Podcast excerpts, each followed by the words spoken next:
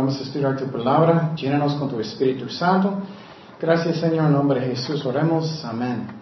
Ok, estamos en Colosenses capítulo 4. Colosenses 4. Y uh, este libro es uh, muy interesante. La mucho que importante es que uh, tenemos discernimiento de mala doctrina y muchos diferentes temas.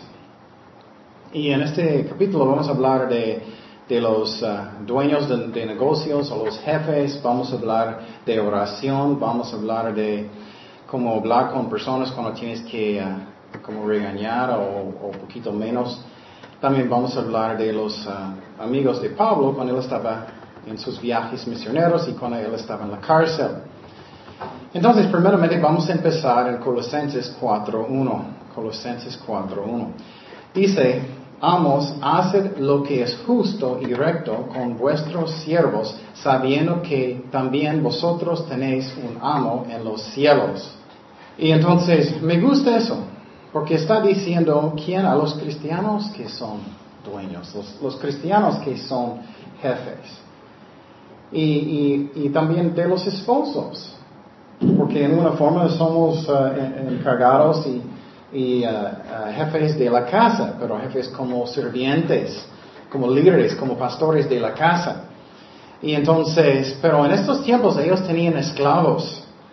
Ay, yo, yo estaba pensando, qué increíble si tú eres un esclavo, ¿no? Hey, tráeme eso, ya, ahorita. y tienes que hacerlo. Haz eso ahora. Ok, ya. No, no tienes derechos, qué raro. Y, y, y en, en, en los tiempos de Roma, más o menos como 50% de la gente eran esclavos. Increíble, ¿no? Entonces, uh, eso es algo que es muy fuerte. Entonces, Pablo está hablando de las personas que, uh, que eran um, los dueños y hoy aplica a personas que son jefes o, o dueños de negocios. Y está diciendo básicamente que tenemos que ser justos, no injustos. Hay muchos negocios que pagan muy, muy poquito a su gente, ¿no? No, aquí está tu dólar mientras ellos tienen muchísimo dinero, ¿no? Eso pasa mucho. Y Dios dijo, no haces eso, eso no está bien. Y él dijo, por, él dijo, ¿por qué? Sabiendo que tenéis un amo en los cielos. Me gusta eso, es como está diciendo, tú no eres el jefe. ¿Quién es el jefe verdadero? Dios. Entonces, los mejores pastores y los mejores jefes, los mejores cristianos, saben que tenemos un jefe en el cielo. Y no solamente hacen lo que ellos quieren cuando ellos quieren, buscan lo que Dios quiere. Si está en tu familia es lo que Dios quiere. Si está en tu trabajo es lo que Dios quiere. Esos son los mejores, porque Dios es justo. Está diciendo aquí, Pablo está escribiendo del cárcel. Eso es muy interesante en mí escribiendo eso de la cárcel, esa carta. Y Dios tiene un corazón para los, los pobres. Él siempre ha tenido un corazón para los pobres. Y por ejemplo, en el Antiguo Testamento, ¿recuerdas la historia de, de, Ruth y Boaz? ¿Recuerdas que ellos no ella no tenía comida? Ella fue a su, su, rancho. ¿Y qué era la ley? Si vas a sacar el trigo del campo, tienes que dejar algo para los pobres. No puedes pasar otra vez, una, una vez no más. Entonces, eso es interesante. Dios en la ley, Él tiene un corazón para los pobres.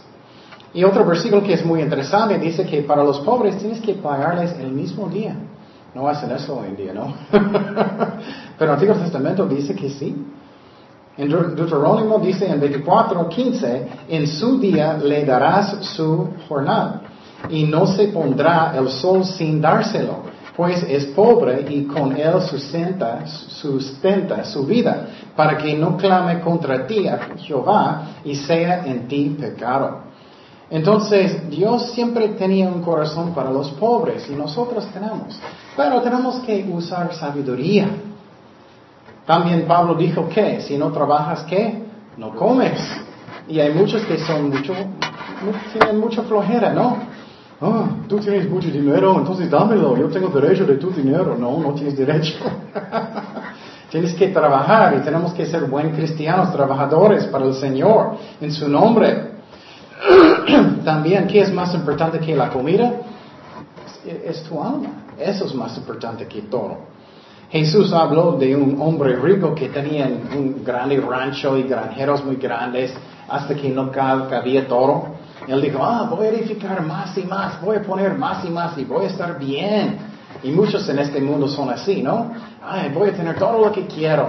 Tengo mi casa, estoy tranquilo, estoy bien. Y muchos dicen, ah, no necesito a Dios, estoy bien. Y Cristo dice, ¿qué? Tonto, eh, esta noche vas a perder su alma. Entonces, el más importante que todo es su alma, cosas espirituales. Y lo triste es que muchas veces personas vienen a las iglesias solamente para ayuda, solamente para dinero, solamente para ayudarme. Y muchas veces uh, ayudamos a personas.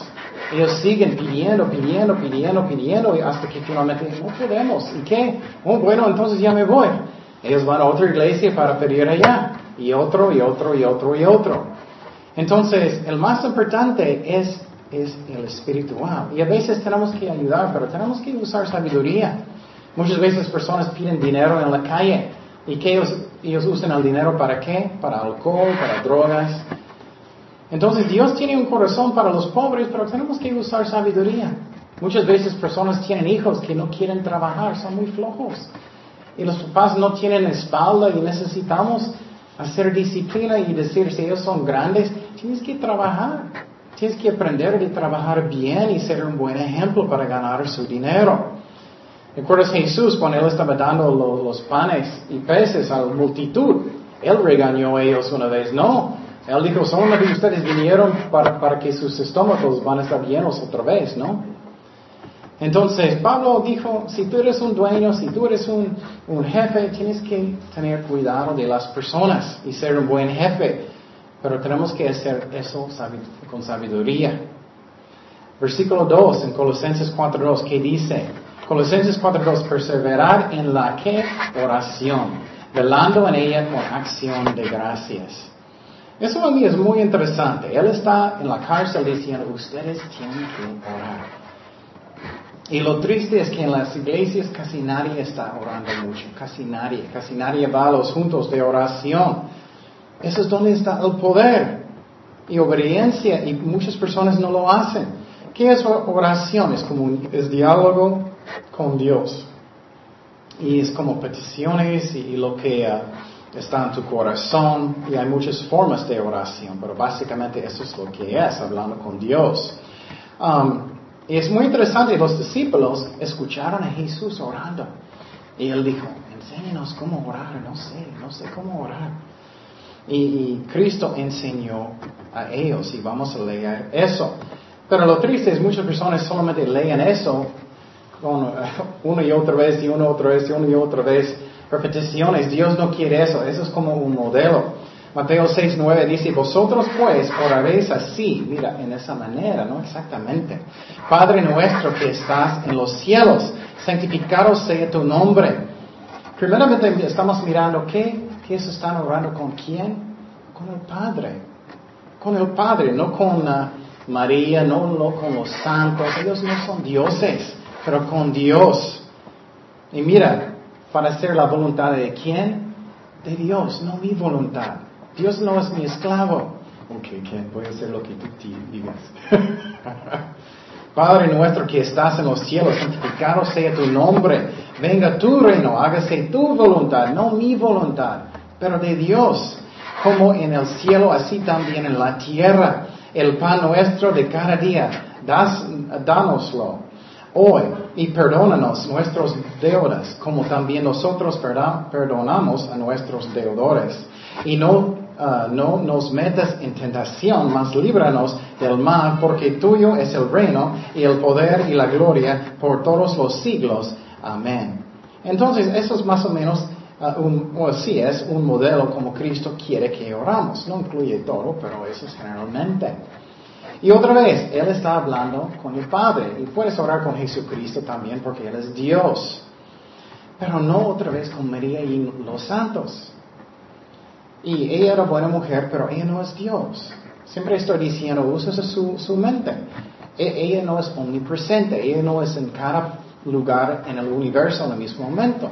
Si hay una persona hablando conmigo, yo puedo escuchar. Si hay dos, no, ya no. si hay diez, hay veinte, hay cien, hay cien, hay mil, no puedo. María no puede, ella no tiene poder para contestar, ella es no, omnipotente, eso significa que tiene todo poder, ella no tiene, pero Cristo sí, el Padre sí, el Espíritu Santo sí. Entonces, es un error de la Iglesia Católica que ellos enseñan eso. Y si lo haces, solamente arpiéntate y habla con Cristo, habla con el Padre en el cielo. Él te ama, Él quiere hablar contigo. Primero de Timoteo 2.5, eso es lo que dice la Biblia. Porque hay un solo Dios. ¿Cuántos? Un solo Dios y un solo, ¿cuántos? Uno. Solo mediador entre Dios y los hombres. ¿Quién es? Jesucristo, hombre. Entonces es muy triste que personas muchas veces ellos están orando con, María, diciendo ayúdame o algo, y eso no es bíblico. Y también la verdad es idolatría si lo haces como pidiendo ayuda y todo y adoración, eso es idolatría. Y la Biblia enseña a los que practican idolatría no van a entrar en el cielo. ¿Y uh, qué más está en esta oración de Jesucristo? Adoración. Eso es muy importante. A mí me gusta poner alabanzas o algo cuando voy a empezar de, orar. Porque eso me pone en buen espíritu y, no es tan seco cuando estoy orando porque tengo alabanzas bajitas o. Y eso es muy importante porque muchas veces entramos en la presencia de Dios solamente como un niño. bueno, dame eso y dame eso, dame eso. tenemos que levantar las manos y adorar a Dios primero. Y dice que tenemos que hacer la voluntad de Dios, no mi voluntad. Él sabe lo que es lo mejor para mí. Dice también que Él va a darnos nuestras necesidades por el día, el pan del día. También dice que tenemos que perdonar si pedimos perdón. La Biblia dice que si no vas a perdonar, Dios no va a perdonar. ¿Qué y alguien que nunca quiere perdonar, lo siento, no es un cristiano. Un cristiano verdadero, ellos entienden, ay, Dios me perdonó de tanto, yo voy a perdonar. A veces batallamos un rato, pero vamos a perdonar. Dice también, líbranos de tentaciones, darnos poder, protégenos del diablo, porque todo es de, Dios, su honra, su gloria y su reino. Eso es generalmente que tenemos que orar. Pero dice en este versículo de Pablo, cuando él está hablando de oración, él dice que tenemos que seguir, que tenemos que continuar. ¿Qué es la razón? Pablo dijo en otro versículo, vamos a cosechar, si no vamos a qué? Desmayar.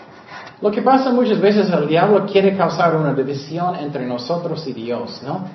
Posible algo pasó en su vida, posible tienes una enfermedad, posible estás sufriendo de algo. Y el diablo está hablando en la mente, mira, ¿dónde está tu Dios? Él no te ama. ¿Por qué no tienes trabajo? ¿Dónde está tu Dios? Y puedes creer y no debes. Y, oh, bueno, ya no voy a orar, ya no voy a la iglesia, ya no voy a servir a Dios. Él está causando una división entre y Dios. Pero es la más tontería que puedes hacer. Porque si paras de orar, estás cortando toda la fuerza, todo que tú necesitas. Pero muchas veces creemos las mentiras. Oh, Dios no contesta. O estoy demasiado pecador que Dios no, nunca va a contestarme. Es posible tú eres. Tienes que arrepentir y Dios va a guiarte. Y uh, podemos meter y que estamos enojados con Dios. Eso no está bien. Entonces dice Pablo que tenemos que seguir en oración fuertemente cada día. Ese es donde viene el poder.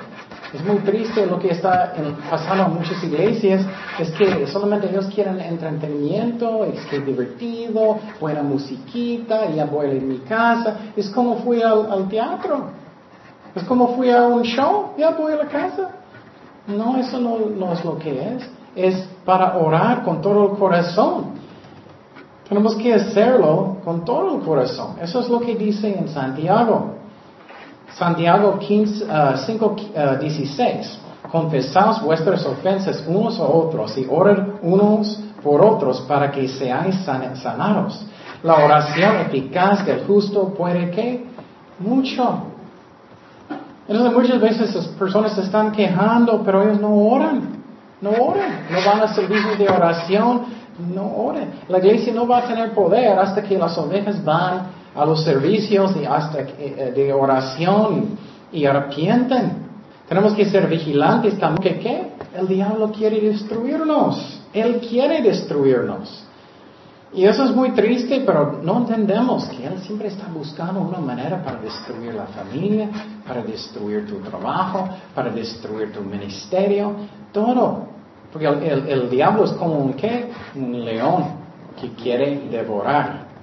Y finalmente Pablo dice que tenemos que tener un corazón de, ¿de qué? Acción de gracias, de gratitud. Y somos, todos nosotros somos culpables de eso, ¿no? Mi Señor, porque no tengo eso, no tengo eso, no tengo eso, no tengo eso. Y Él quiere que tenemos un corazón de gratitud. Y, uh, y Jesús, ¿recuerdas cuando Él sanó los, los leprosos? Un solo regresó. Él mira, si tú tienes este corazón, Él mira. Entonces Pablo está hablando qué es la importancia de oración. Versículo 3, Colosenses 4.3 dice, orando también al mismo tiempo por quien, por nosotros, para que el Señor nos abra puerta para la palabra, perdón, a fin de dar a conocer el misterio de Cristo, por lo cual también estoy preso, para, para que lo manifieste como debo hablar. Eso en mí es muy interesante. Pablo entendió la importancia de oración. Él dijo, ora por mí. Él no era como el mundo, como el último. Eh, bueno, ora, bueno, no sirve para nada, pero ora. Él sabía que era lo más importante. Él dijo, ora por nosotros. Y tenemos que orar por cada uno de nosotros y para el liderazgo. Necesitamos.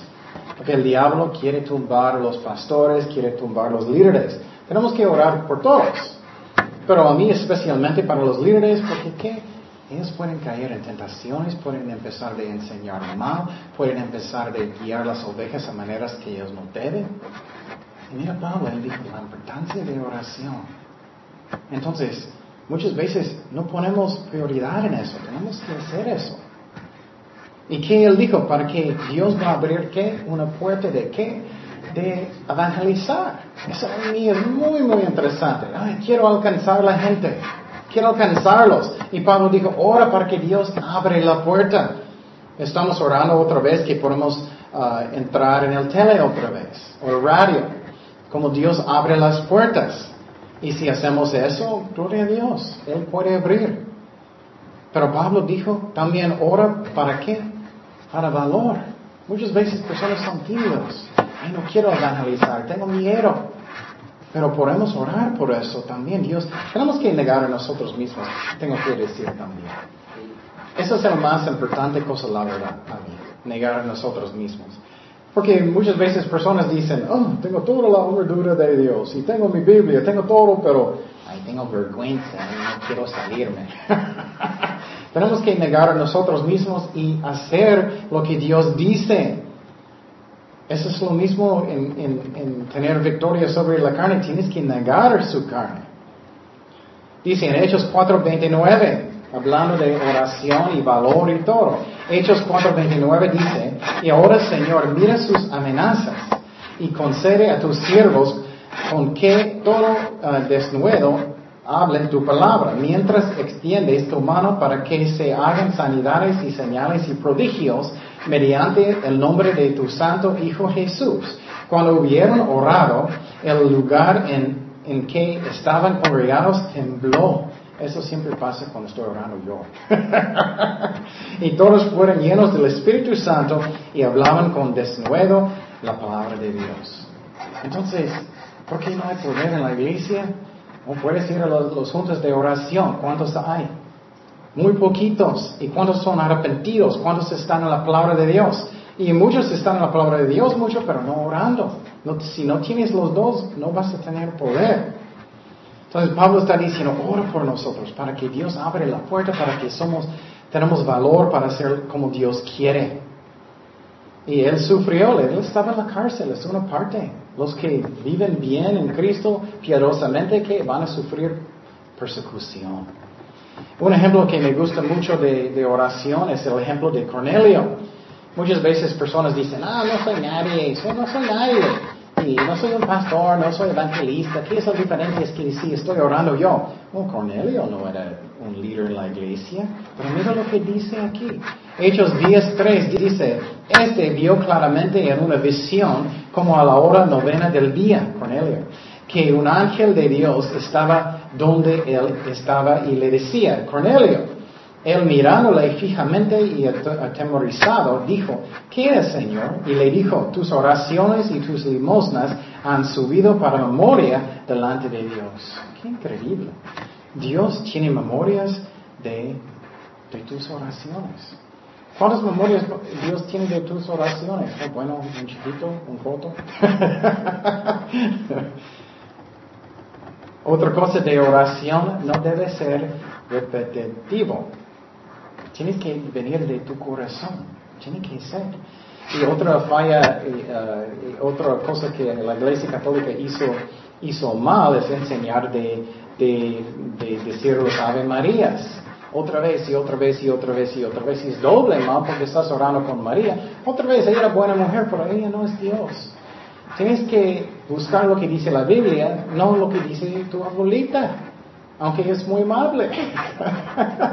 ¿Qué dice la Biblia? Él no es Dios. Y no debes orar una y otra vez y una y otra vez. Ustedes no van a gustar eso si estoy diciendo lo mismo, lo mismo, lo mismo, lo mismo con ustedes. Hola Mario, hola Mario, hola Mario, hola Mario, hola Mario, ¿cómo estás? ¿Cómo estás? ¿Cómo estás? Y no vas a gustar, ¿no? Es lo mismo con Dios. Mateo 6, 7 dice, y orando no uséis vanas repeticiones como los gentiles que piensan por su palabrería serán oídos.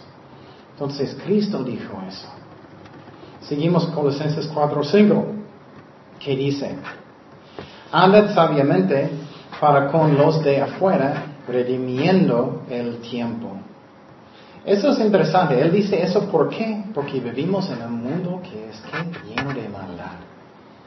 Y Jesús dijo que necesitamos ser ah, sabios como que serpientes, pero inocentes como que palomas porque andamos en un mundo que es muy malo. No significa que tienes que ser un mentiroso o algo así, solamente no sería tonto que camina sabiamente en este mundo. También dice que necesitamos redimir el tiempo. Eso significa como si necesitas pagar por su tiempo. El tiempo es muy interesante. A mí personalmente siempre soy consciente del tiempo. Por ejemplo, ¿qué hiciste hoy? Nunca puedes recuperar este día. Nunca, nunca, nunca, nunca, nunca. Ni un segundo. ¿Cómo estás usando su tiempo para el Señor? Dios quiere que estamos fijando en eso. Salmo 90, 12 dice, enseñanos, enséñanos uh, de tal modo a contar nuestros días, que traigamos al corazón sabiduría que estamos contando los días. Puedes imaginar si tú sabes cuántos días quedan en su vida, qué raro, ¿no? Ah, tienes 1500 días y tienes un calendario, uh, ok, tengo 1499. qué raro. Dios quiere que estamos fijando en eso y que no perdimos el tiempo para hacer nada. Versículo 6. Sea vuestra palabra siempre con gracia uh, sazonada con sal para que sepáis cómo debéis responder a cada uno. Eso está hablando como cuando tú necesitas hablar con alguien o necesitas evangelizar, posible necesitas regañar a alguien o, amonestar a alguien. Necesitamos hacerlo en cual forma. Necesitamos primeramente dar gracia. Lo que ellos no merecen, tenemos que hablar con ellos en esa forma. Y número dos, tenemos que tener sal. ¿Qué es, ¿Por qué necesitamos tener sal? Porque sal, ¿qué, eh, ¿qué hace sal? Sal eh, uh, puede preservar, ¿no? Y también sal duele. Sal, sal uh, puede sanar heridas y mata bacterias, ¿no? Entonces a veces tienes que decir cosas que son difíciles a las personas, posible sus hijos, posible sus amigos, posible su esposa, pero tenemos que hacerlo con gracia y sal. Pero lo triste es que muchas veces personas no quieren. Ah, no voy a hablar con esta persona, no voy a hablar con mi hijo, no voy a hablar con esa persona, mi esposa, mi esposo. No voy a hacerlo, tengo miedo, no voy a disciplinar.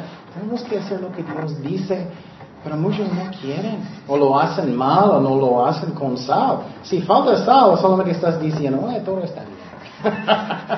y eso no está bien. Mira lo que dice en Gálatas 6.1. Hermanos, si alguno fuere sorprendido en alguna falta, vosotros que sois espirituales, restaurarle con espíritu de que mansedumbre, considerándote a ti mismo, no sea que tú también seas tentados. Entonces tenemos que entender que yo puedo caer en el mismo pecado, que no tengo un espíritu que es lleno de orgullo. Um, pero quiero decir algo que con algunas personas no importa cómo tú vas a hablar con ellos. Ellos tienen orgullo, van a enojar muchísimo, es como es. Tú puedes hablar muy bien con ellos, pero ellos todavía van a enojar muchísimos. Um, ellos van a enojar y dicen, oh, tú haces eso, y no hice nada de malo, y tú tienes la culpa, Entonces, algunas personas es como es, es triste, pero es como es. Ellos siempre van a enojar. Algunas personas no puedes hacer nada nunca a ellos porque ellos se enojan tanto. Pero mira lo que dice la Biblia, la diferencia con esta persona y una persona que es sabio. Proverbios 9, 8 dice, no reprendes al escarnecedor para que no te aborrezca. Corrige al sabio y te que amará. Y por ejemplo, conmigo, yo, yo, quiero saber, saber si estoy haciendo, no quiero cada minuto, pero quiero saber si necesito cambiar algo. Mira, dice lo que dice, da al sabio y será más sabio, enseña al justo y aumentará su saber. Entonces, eso es como es. Tienes que hacerlo con gracia y sal, pero algunas personas solamente van a enojar. Tú puedes hablar muy, muy bueno con ellos y todavía van a enojar. Algunas personas son así. No me digas nada. ¿Y tú?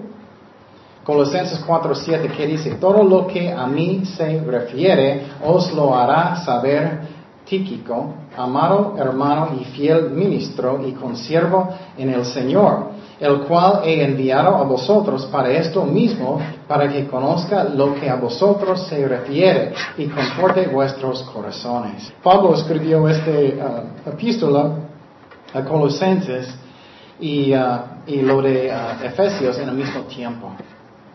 Y él usó uh, este hermano para mandarlo a esta iglesia, para que ellos van a leerlo en la iglesia. Pero quiero fijar en algunas cosas como él habló de él. Primeramente, primero que él es que amado. Muchas veces personas dicen, ay, nadie me ama, nadie me quiere, nadie me ama. O muchas veces, ¿qué tú estás haciendo? ¿Estás mostrando el amor de Jesucristo con otras personas? ¿Estás actuando amable con la gente? ¿Estás bendiciendo personas? Tenemos que hacer nuestra parte. Dice que él era fiel. ¿Cómo soy? Soy fiel a Dios, soy fiel en la iglesia, soy fiel a oración, soy fiel en la palabra de Dios, soy fiel en mi ministerio. ¿Soy fiel o no? Soy un buen serviente de Jesucristo como Él era. Estoy dando consuelo a la gente o no. Estoy ministrando a las ovejas de Dios. ¿Estoy haciendo eso o no? Porque si tú no haces nada de eso, ¿cómo alguien puede decirte esas bonitas palabras? Versículo 9 dice, con onésimo, amado, mira, amado otra vez, amado y fiel hermano que es uno de vosotros, todo lo que acá pasa os lo harán saber. Entonces miramos aquí que Onésimo era una un buen siervo también, fiel. Él, viene de Colos, Colose y él era un esclavo que escapó de su dueño, que era Filemón. Y él fue con Pablo. Pablo compartió el Evangelio con él, él convirtió. Y Pablo lo mandó otra vez para ir con Filemón en, Colosenses. Entonces, um, Pablo hizo lo que era correcto. Eso es algo que es importante. Muchas veces cristianos son como, ah, no importa, no, tenemos que manejar las cosas bien, tenemos que hacer eso. Y otra vez hablando uh, de hablar con personas, una, una, cosa que es muy importante uh, es que si tú puedes recibir a alguien como amonestándote o regañándote, si tú puedes recibirlo, es una manera para mostrar si tú eres más maduro en Cristo o no. Y este hermano, Onésimo, él estaba ayudando en esa iglesia y él era un, suficientemente humilde para regresar con su dueño. Puedes imaginar, él, creo que él tenía miedo, puede ser esclavo. Ese es el libro de Filemón. Él regresó, él era fiel, él era humilde. para hacer. Y estoy seguro que Pablo habló con él y dijo, tienes que regresar. Con tu amo, tienes que regresar. Y si él era muy inmaduro, él va a enojar, no me digas nada, no me digas nada que tengo que hacer, nada, nada, nada. Y claro, no tienes que creer lo que todos dicen, pero tienes que escuchar bien y orar como Dios guía. Y él era honesto para regresar con, su dueño. Versículo 10. Uh, Aristarco, mi compañero de prisiones, os saluda, y Marcos, el uh, sobrino de Bernabé, acerca del cual habéis recibido mandamientos si fuere vosotros recibirle. Y en este versículo está hablando um, de uh, este hermano Aristarco, y él era un, prisionero con Pablo en la cárcel. Y es muy interesante, parece que ellos predicaron juntos muchas veces. La Biblia no habla mucho de eso, pero puedes mirar una parte. Él estaba en la cárcel también y creo que él estaba predicando también con él. Dice en Hechos 19, 29 en Efesio, lo que dice. Y la ciudad se llenó de confusión y, y unas se lanzaron al teatro, arrebatando a Gallo y que Aristarco. Qué interesante, ¿no? Macedonios, compañeros de Pablo. Entonces Pablo no estaba solo en la cárcel, él estaba con este hermano. Y también Marcos estaba ayudándole. ¿Quién es Marcos? Él era sobrino, sobrino de Bernabé. Eso a mí es muy interesante. ¿Qué pasó? ¿Cómo, cómo ellos juntaron? Um, Pablo estaba en Tarso, él era nuevo creyente y la iglesia no quería creer que él era un cristiano. Y Bernabé, Bernabé era buen hermano en Dios y él quería hacer paz entre Pablo y la iglesia. Él fue a Tarso donde él estaba. Él trajo a la iglesia en Antioquía. Él y Pablo empezó a ser muy buen ayudante, obviamente un apóstol en la iglesia. ¿Y qué pasó? Um, después de eso, Pablo y Bernabé salieron en un viaje misionero, el primer viaje misionero. Y ellos trajeron, ¿quién? A Marco. Y Marco es sobrino de Bernabé. Entonces, la familia. Pero Marco no sabemos qué pasó. Él tenía miedo, algo pasó. Él, se, él dejó ellos plantados. misioneros. Y Pablo enojó mucho. Él dijo en el segundo misionero viaje, él no, no, quiero, no quiero que él viene. Y Pablo y Bernabé pelearon mucho. ¿Y qué pasó? Él se fue con Silas en el segundo viaje misionero. Pero lo interesante es que Marco, aunque él se fue, él abandonó a Pablo, que él está con Pablo otra vez y Dios está usándolo otra vez. Me gusta eso porque posible hiciste mal. Posible tú no eras fiel en algo. Posible pecaste. Solamente arpientes y Dios puede usarte otra vez. Y Bernabé y Pablo, estoy seguro que ellos eran muy cercanos, cercanos de Pablo otra vez en corazón. Y Marco está con Pablo otra vez en este lugar. Versículo 11. Dice, y Jesús, llamado justo, que son los únicos de la circuncisión que me ayudan en el reino de Dios y han sido para mí consuelo. Entonces, él está hablando de los judíos primeramente, y uno se llama Jesús. Es como en México hoy en día, hay un Jesús en cada esquina. ¿Cuál Jesús? Esa es la razón, ellos llamaron a Jesús Jesús de qué? De Nazaret. Entonces, este Jesús ellos llamaron justos también. Y, para que sepas, en hebreo Jesús también es uh, Yahshua, y, Yeshua otra vez. Y uh, um, era un nombre muy común en los tiempos de Jesucristo y hoy en día en México.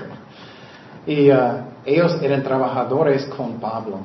Y pregunta en su corazón, ¿soy un trabajador para Jesucristo? ¿O, cómo es? ¿Cómo soy? ¿Soy un trabajador o solamente estoy plantado en la banca? ¿Cómo soy? Necesitamos trabajar para el reino de Dios. Cada persona necesita tener ministerios. Usualmente más que uno, cualquier forma. Ayudan en la iglesia, limpian la iglesia, arreglándolo, o evangelizando las calles, cualquier forma tienes un ministerio en su casa para enseñar a su familia, a sus hijos, para ministrarles como puedes. Y uh, Cada uno de nosotros tenemos que tener un ministerio. ¿Estoy fiel o no? Estoy en la palabra cada día. Estoy orando mucho. Estoy um, haciéndolo bien. Seguimos en versículo 12. Os saluda Epafras, el cual se uno de vosotros, siervo de Cristo, siempre rogando encarecidamente por vosotros en sus oraciones, para que estéis firmes. Mira cómo él oró, perfectos y completos en todo lo que Dios quiere, porque de él doy testimonio de que tiene gran solicitud por vosotros y por los que están en la Odisea y los que están en Aerópolis. Entonces, este hermano, Epafras, tiene reputación de orar muchísimo. Mira otra vez la importancia de oración. Y Pablo miró que él estaba trabajando con todo corazón por los hermanos, para que ellos van a ser qué? Perfectos. Perfecto en la Biblia no significa en esta parte perfecto como soy perfecto, pero que soy maduro en Jesucristo. Entonces Pablo otra vez está diciendo, tan importante es oración. Colosenses 4:14, os saluda Lucas, el médico, Amaro y Demas. Lucas, eh, él, viajó mucho con Pablo en sus viajes misioneros. Él escribió el libro de Lucas y también Hechos, y él fue un doctor. Y estoy seguro que él estaba ayudando a Pablo con sus problemas con su salud. Y quiero decir otra vez que Dios no siempre sana. Él no siempre sana. Recuerdas que Pablo dejó a alguien en letra enfermo. Dios va a sanar completamente todos cuando vamos a estar con el Señor. Pero Pablo tenía él para ayudarte, ayudarle en su salud también. Pero también dice Demas. Demas es una historia triste. Muchos pastores, muchos cristianos empiezan bien, como con todo su corazón para servir a Dios, con todo su corazón. Pero más adelante es como, bueno, bueno, ya leí la Biblia, ya terminé. Pero la verdad, la verdad, la mayoría de cristianos no leen la Biblia, es muy triste. Y muchas veces, un poquito más frío, un poquito más frío, ya, ya no tan importante, ya no voy a este servicio, ya no voy a evangelizar tanto, ya estoy tranquilo. Hasta que finalmente eso pasó con Demas, hasta que él abandonó a Pablo. Entonces, pregunta en su corazón, ¿estoy más fuerte en el Señor o estoy más, más frío? Según de Timoteo 4.10 dice, porque Demas me ha desamparado, amando este mundo, se ha ido a Tesalónica Crescente fue a Galacia y Tito a Dalmacia. Qué triste, él, abandonó a Pablo para, las cosas del mundo. Versículo 15, saluda a los hermanos que están en la Odisea y a Ninfas, a la iglesia que está en su casa. Entonces Pablo está mandando más saludos. Y esa iglesia de la Odisea, yo creo que es la iglesia hoy en día también, generalmente en, Apocalipsis es la iglesia que Cristo está afuera tocando en la puerta. Hola, puedo entrar. Qué triste. Es una iglesia llena de falsos pastores, falsos creyentes, iglesias carnales y Cristo no está adentro. Y en estos tiempos eh, creo que estaba empezando. Y uh, él estaba mandando esas cartas a esas iglesias. Um, y dice aquí que ellos tenían una iglesia en su casa. La iglesia no es, o bueno, la iglesia son la gente, no es el edificio. Muchas personas piensan, uh, Jesús es el templo de Dios, uh, no estamos en el Antiguo Testamento, no, no es igual. Somos el templo del Espíritu Santo. Nosotros, no en la iglesia, no, uh, es una iglesia, uh, no es eso. Dios está en cada parte. Y claro, tenemos que tener respeto, pero... Y por ejemplo, en algunas iglesias ellos usan eh, el lugar donde reunimos para muchas cosas, para bodas, para tener diferentes cosas o, deportes. No importa, eh, solamente es un edificio. No es como, uh, es iglesia, es el templo, ¿no? Somos el templo del Espíritu Santo. Eso es lo que es importante. Y uh, es muy interesante que ellos tienen una iglesia en su casa. No es como hoy en día con las iglesias gigantes. Ellos tienen uno en su casa. Y ellos dicen, ah, dame un pedazo de pizza de su refri. no, ellos no tenían refri tampoco. Versículo 16. Cuando esta carta haya sido leída entre vosotros, hace también se lea en la iglesia de los vecinos y que la de Laodicea y la leéis también vosotros. Esto a mí es muy importante y muy interesante. Él está diciendo, cuando mandas este, estas cartas, que ustedes lean los, las iglesias. Pero hoy en día, ¿qué pasa en la mayoría de las iglesias? Ellos solamente leen, ¿qué? Un solo versículo, o posible cinco versículos. Y, todo el tiempo el pastor eh, no, eh, está diciendo casi nada. Y obviamente hay algunos que están enseñando bien. Y espero que aquí. Pero muchas iglesias, ellos no están enseñando casi nada. Y después de un año las ovejas no saben nada. Eso es triste. Él está diciendo, lea los ah, ah, libros en las iglesias. Esa es la razón estudiamos a través de toda la Biblia, Génesis a Apocalipsis, para que aprendamos todo. Colosenses 4:17. Decir a Arquipo, mira que cumplas el ministerio que recibiste en el Señor. Eso, eso es muy interesante a mí. Pablo está escribiendo una carta, él nombró una persona, ellos están leyendo ese capítulo en frente de todos. ¿Puedes imaginar eso? Ok, Mario, no estás haciendo eso, tienes que hacerlo. O Chema, tienes que arrepentir de eso en frente de toda la iglesia.